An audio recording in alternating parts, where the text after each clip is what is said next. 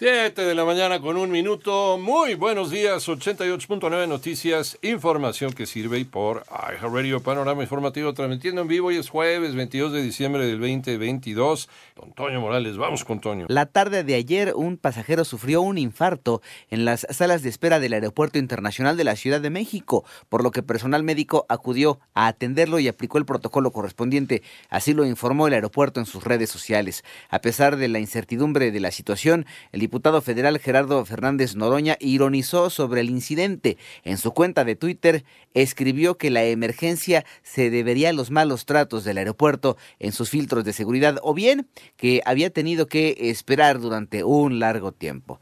La ministra Yasmín Esquivele, quien aspira a presidir la Suprema Corte de Justicia de la Nación, rechazó que haya cometido un plagio en su tesis de licenciatura, como acusó el escritor Guillermo Sheridan. En tanto, este jueves a las 9 de la mañana, grupos afines a la medicina tradicional se manifestaron frente a los juzgados ubicados en Insurgente Sur 2065 para protestar por la detención de don José, un médico tradicional indígena de origen peruano, quien fue arrestado en marzo pasado al llegar al aeropuerto de la Ciudad de México por introducir lo que sin conocimiento de la legislación en materia de drogas catalogaron como estupefaciente. Y el próximo 28 de diciembre dará inicio el análisis de los perfiles que eh, pondrá la Junta de Coordinación Política de la Cámara de Diputados para la integración del Comité Técnico de Evaluación de aspirantes a consejeros del Instituto Nacional Electoral.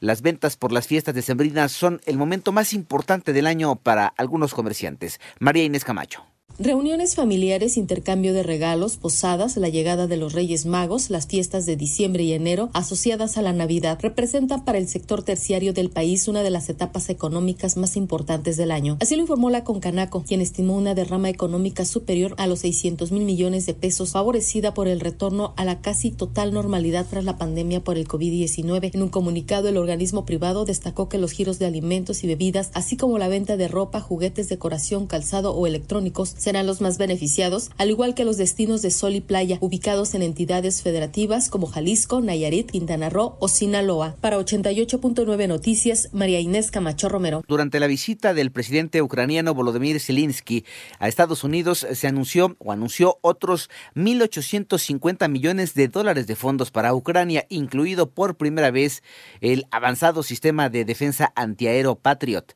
capaz de derribar, de a misiles de crucero y misiles balísticos de corto alcance. En tanto, la formación progresista Juntos por el Perú anunció que presentará ante el Congreso de ese país una denuncia constitucional contra la presidencia Dino Boluarte por la presunta violación de derechos humanos a los manifestantes. Y el director general de la Organización Mundial de la Salud, Tedros Adhanom Ghebreyesus, mostró su preocupación por el aumento de casos graves de COVID-19 en China y pidió a las autoridades de ese país que informen detalladamente sobre hospitalizaciones e ingresos a las unidades de cuidados intensivos.